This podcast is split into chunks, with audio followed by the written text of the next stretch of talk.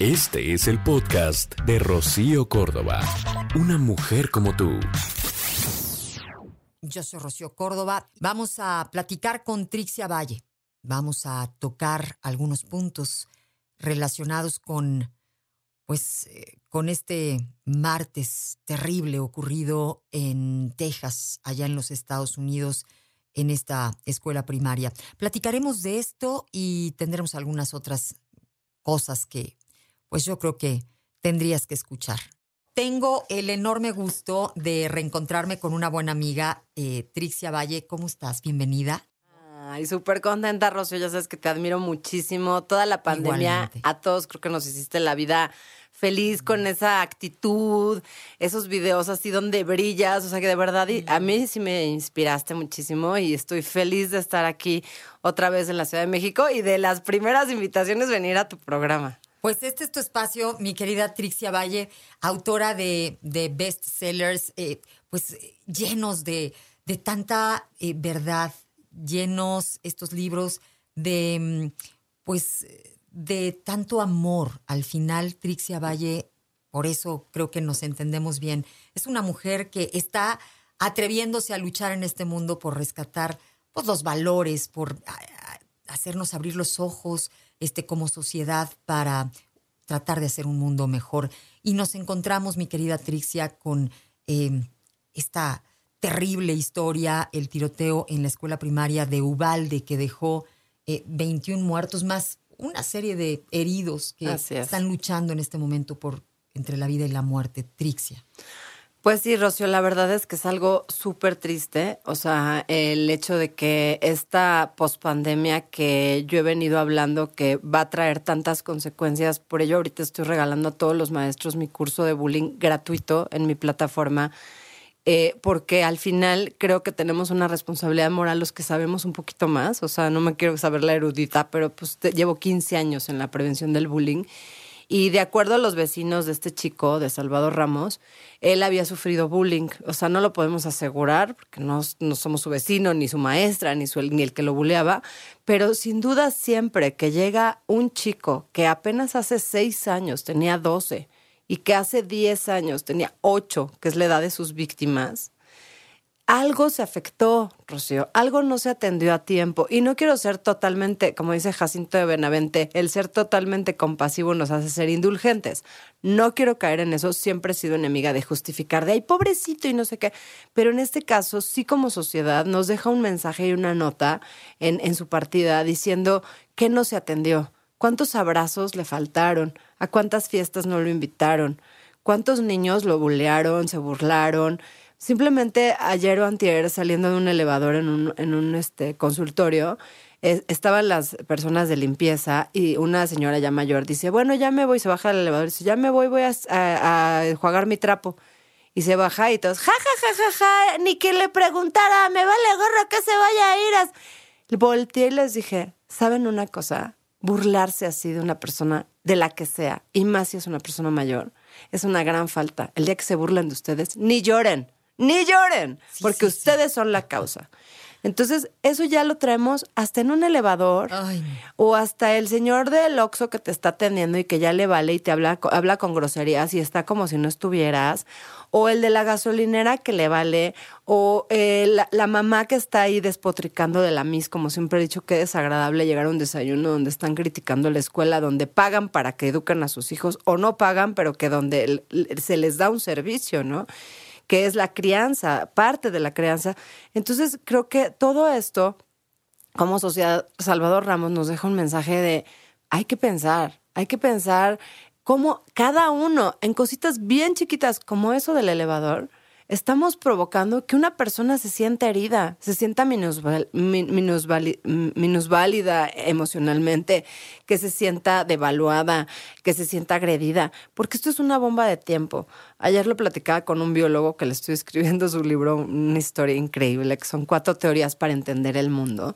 Y decía que el bullying se hace como, él siente como una burbuja, y yo coincido, o sea, empiezas a vivir en tu burbuja de, no, no me está pasando nada porque te da tanta vergüenza que dices, no, no es cierto, y a lo mejor le pasó eso a Salvador, o sea, no, no, no es tanto, no le voy a decir a mi mamá, a lo mejor luego se callan, y entonces un día a lo mejor se le ocurrió a alguien regalarle un videojuego violento, y en el videojuego empezó a descargar eso que no podía hacer con sus compañeros, esto es una suposición, pero es la historia que yo he visto en 15 años de muchos niños. Y, tú sabes, Rocío, que de verdad he ido a más de, de verdad sin exagerar, mil escuelas a dar conferencias, a hablar con los niños y veo esta, esta situación. Entonces haces tu burbuja, consigues un desfogue, que puede ser un videojuego violento, y ya que empiezas a, a, a desfogar, cada vez te enojas más. O sea, cada vez que tú le picas matar, tu adrenalina empieza a, impulsarte a ir a más de eso. Y entonces llega un momento en el que no hay atención en la adolescencia, Luego, peor si se empezó a portar mal y entonces en vez de enseñarlo, educarlo, tratarlo, lo medicaron sin supervisión, como pasa con miles, miles de niños que les dan la pastilla, el jarabito, que son psicotrópicos, o sea, es como si es, drogar a tus hijos, textual, y sin atención médica y acompañamiento es grave. Entonces vamos a suponer que lo empezaron a medicar porque ya se estaba portando mal, la, la, la.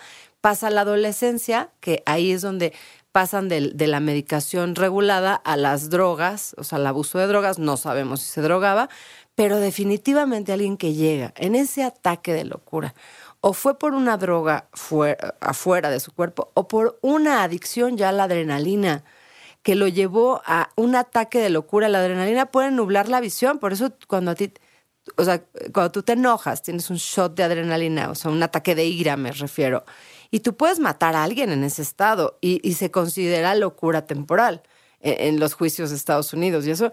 Entonces ahí toda esa situación, así desmenuzándola así en un minuto, puede haber sido. Pero si nos vamos al principio de la historia, ¿cuántos abrazos le faltaron? ¿Quién no lo volteó a mirar a los ojos? Quizás el día que su papá se fue y lloró y que nadie lo abrazó y le dijo, aguántate. O sea, tantas situaciones que pasas en esos 12 años tan vulnerables. Es que hoy, fíjate, estamos pretendiendo los seres humanos prescindir de lo más indispensable, que es el amor. Nos alimentamos de amor, nos fortificamos a través de, del amor, de recibirlo y de accionar amor de formas diferentes. Esto, junto con la disciplina, eh, me parece que es lo elemental para que crezca un, ser funcional, que pueda enfrentar al mundo. Este chavito, además, ¿no?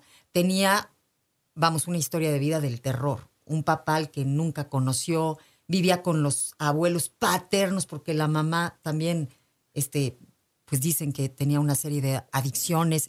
Vamos, este, y hoy estamos con esto de, ¿qué onda, güey? ¿No? Y, te amo, güey, le dice una amiga a otra. No, una este, mamá, una hija.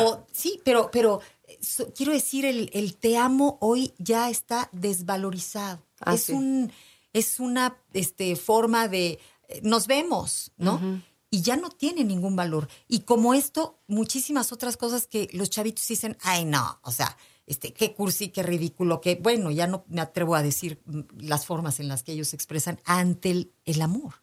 Eso que tú dices, todas esas veces que con la mano en la cintura se burlan de los otros porque, pues, para pertenecer a los populares tengo que ser cruel, sí. ¿no? Para que digan que soy de los populares rudos chidos, ¿no?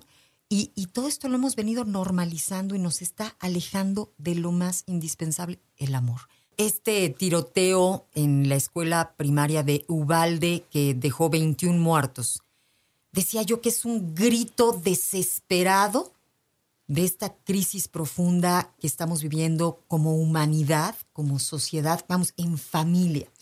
Es una muestra de, de todos esos descuidos, de todos esos no pasa nada que a diario estamos permitiéndonos como familia, padres, hermanos, hijos, abuelos, o sea, hoy en TikTok es pues chistosísimo ver a una señora de 80 años diciendo una bola de peladeces y vulgaridades, así como este, empezábamos viendo también videitos de repente eh, que se volvían virales porque un niño decía una grosería. Ay, qué simpático el niño, ay, qué chistosa la señora.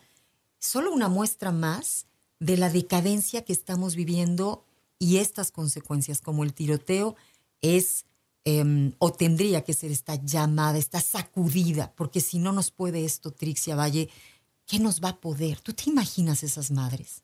No, bueno, no, o sea, yo tengo un hijo de esa edad, o sea, y que me dijeran de la escuela, es que hubo aquí un accidente, o sea, es que no, es que yo me muero, o sea, de verdad yo, o sea, y de verdad, o sea, todo nuestro amor y con y condolencias y o sea, me duele el corazón. O sea, ayer que escribí mi columna y este hice un video que ya en TikTok es viral, gracias a Dios, porque por lo menos poner algo de bueno que es esta reflexión profunda acerca de lo que pasó con Salvador Ramos, de estos abrazos que quizás le faltaron, porque estamos a tiempo con cuántos niños y niñas que hoy se sienten como él, con cuántos niños que están en el abandono con los abuelos y que los papás por no poder, por haberse divorciado, por trabajar, quizás no le están dando esa calidad de vida, con cuántos papás que están a lo mejor peleados por alguna situación este, entre ellos y que ya no le están dando amor, el suficiente amor a ese niño, a esa niña, que al final dejan de ver en un pleito entre divorcios, que además el 20%, de acuerdo a, las directoras de escuelas, el 20% de los papás se separaron en la pandemia.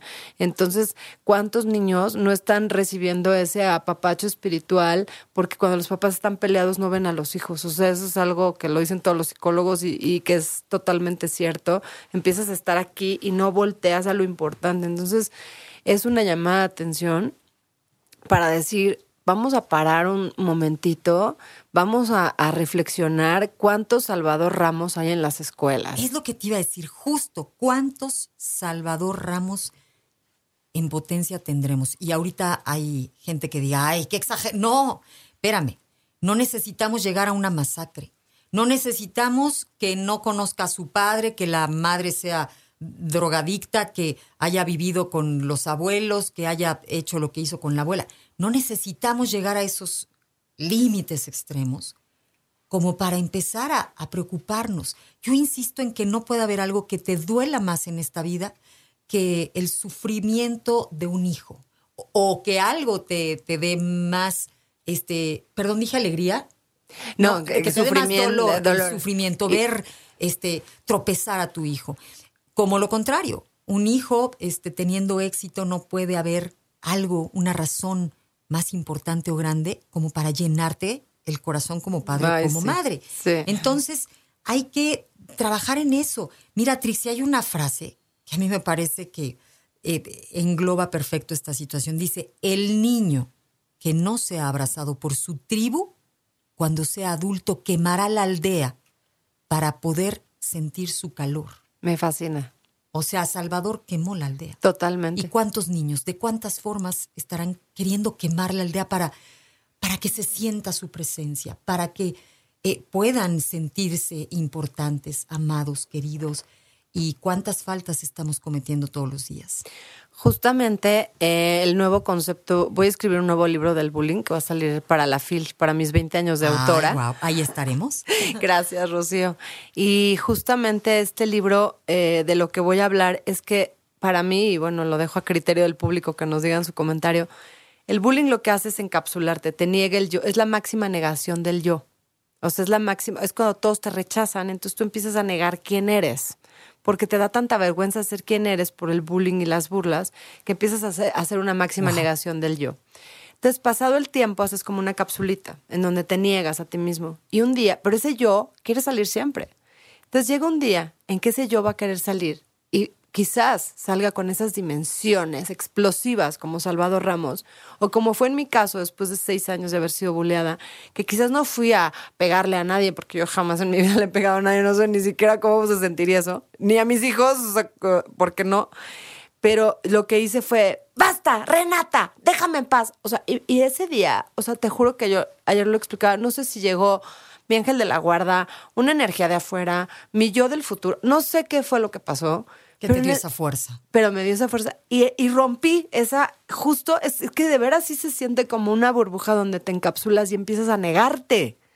Pero el yo tiene que salir un día. Entonces, por eso es tan importante que los maestros lleguen capacitados ante una cantidad de niños rotos de la pandemia, post-pandemials, que van a estar con sus emociones dolidas, encerrados, peleados con los hermanos, bullying entre hermanos cañón, este, peleados Oye, con los papás. Yo no sé si eh, eh, sea la palabra correcta, pero se vive también probablemente ese bullying en la casa cuando los ignoras, cuando el niño se siente desatendido, ¿no? Esas mamás que, ay, no es que él puede, él puede, yo lo dejo, porque me encanta que sea independiente. No, espérame, es que los niños necesitan acompañamiento. El acompañamiento es, es una forma también de amor, ¿no? ¿Cuántos chavos que hoy, este, pues los papás, ¿no? O sea, que vayan y vengan con el chofer en la noche y no te interesaría más, este, que tú vayas, la niña, el niño, siente ese cariño del padre, este, desvelándose porque regrese, pero cómo te fue, pero escuchar, siempre traen, este, mucha historia de las fiestas, ¿no? Hubieron situaciones en la fiesta y gente que dice, ay, no, yo no me desvelo, yo con el chofer estoy súper tranquila, quienes tienen esas posibilidades. Otros que, este, vete a dormir, ¿no? Los niños sienten ese abandono y yo no sé si sea eh, bullying porque, bueno, este, eh, pero quiero decir esas, esas marcas, esas huellas de, de desatención que podrían ser hasta de desamor, también enfrentan en su propio núcleo familiar. Totalmente. Yo creo que el tema del hard love, el amor duro, que es el amor de mi mamá me mata. Yo he oído mil veces a mi hija Jimena, no, mi mamá me mata, ¿eh? O sea, me oye esto. Y la oigo ahí con sus amigas. Y digo, sí, qué bueno. O sea, pero ella siente, lo dice orgullosa, ¿sabes? O sea, no lo dice con miedo ni de, porque también soy barquísimo en otras cosas de que vénganse todos, pero No, me encanta. Sabe Pero- que hay un límite. Exacto. Y el límite es un barandal para los jóvenes. Se agarran de ahí. Saben Así que de ahí no pasan. Y ese hard love es un amor como el de la carretera Acapulco. Cuando tú vas en la autopista del sol, todo está pintadito, no hay baches, sabes que puedes ir rápido, pero sabes dónde pasarte, dónde no pasarte, dónde está la curva, dónde está... Y entonces te sientes súper seguro. Y si vas en una calle toda despintada, con baches, no sé qué, que no ves ni la barda, ni dónde acaba, ni... eh, Sientes que te vas a desbocar siempre. Ese es el equivalente a la sensación de tener límites en tu casa y no tenerlos. Ese niño que anda suelto a sus anchas, que no se les ayuda ni a, ni a, a destapar la leche, eh, se sienten en esa carretera que sienten que se van a caer. Claro. Y la UNICEF dice que todo joven tiene, y niño tiene derecho y la obligación, los adultos, de tener a, un adulto a su cuidado. Por eso la mediación escolar es un fracaso rotundo, que lo he dicho durante 15 años. Y ese es el desobligarte tú como maestro y ponerte a que los adultos, eh, a que los niños resuelvan sus problemas entre ellos, que fue una cosa que pusieron en Noruega, sabrá Dios, Finlandia, no me importa. Pero aquí en México yo lo que vi con la mediación es que solo generaba más problemas, que el que no era buleado se volvió el buleado. Pero ¿cómo es eso de mediación?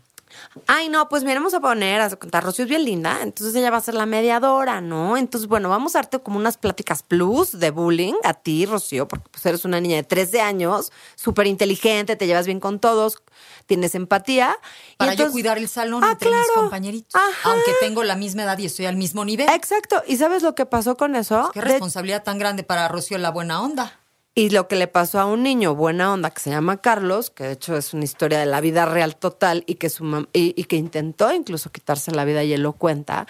Era un niño de una escuela donde se llevaba bien con todos, tenía su mejor amigo, no tenía broncas y un día lo ponen de mediador y entonces empieza a picarle, pues ahora sí que a molestar a otros con su actitud de maestra, ella fue y oigan, resuelvan Claro, y lo meterse. comprometían, claro, claro. meterte en lo, ahora sí textual en lo que no te importa.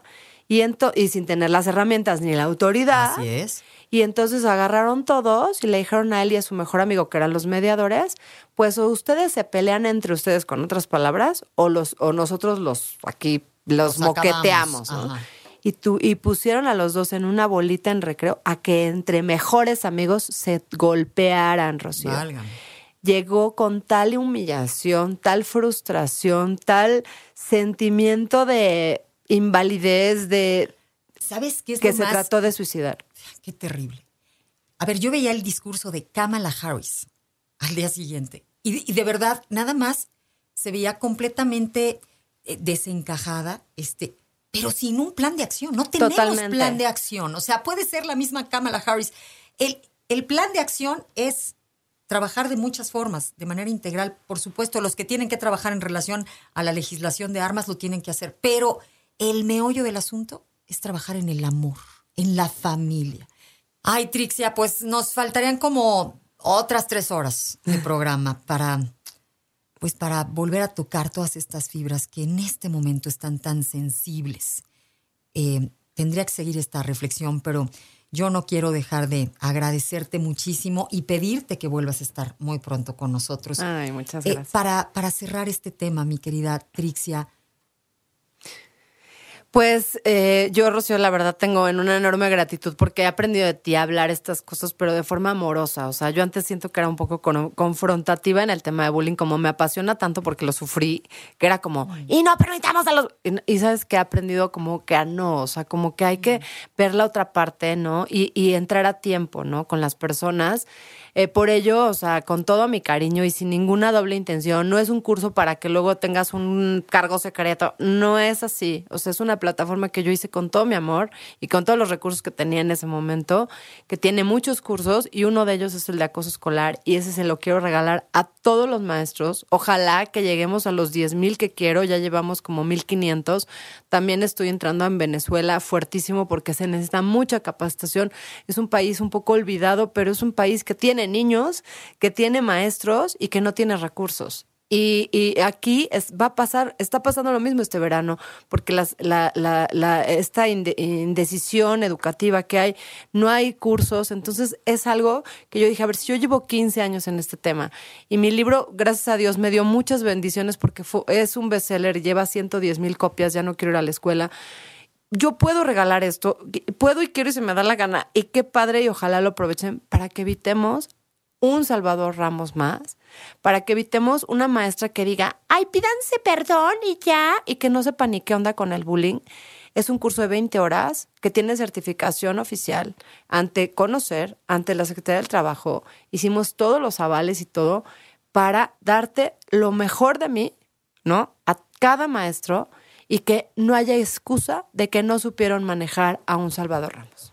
Yo soy eh, testigo completa y absolutamente de, del compromiso, del empeño, del trabajo que hay, del amor y de la verdad con la que Tricia Valle ha eh, trabajado acerca del bullying en favor de muchísimos niños.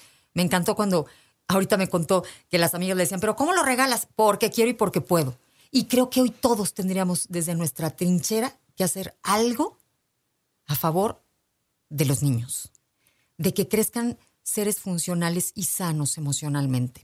Así que gracias, Trixia. ¿Cómo pueden entrar eh, de volada? En todas mis redes, eh, TikTok, Instagram, Facebook, Trixia Valle. Me llamo como un cereal y me apellido como un jugo para que se olvide. Trixia Valle. Y ahí nos mandan un mensajito, les mandamos eh, las instrucciones de acceso y también te las vamos a dar para si lo pueden postear. Ahí viene qué temas se cubren y un formulario de Google que llenan con datos muy básicos ninguna información confidencial, solo tu correo y tu nombre, y con eso te va a llegar un correo.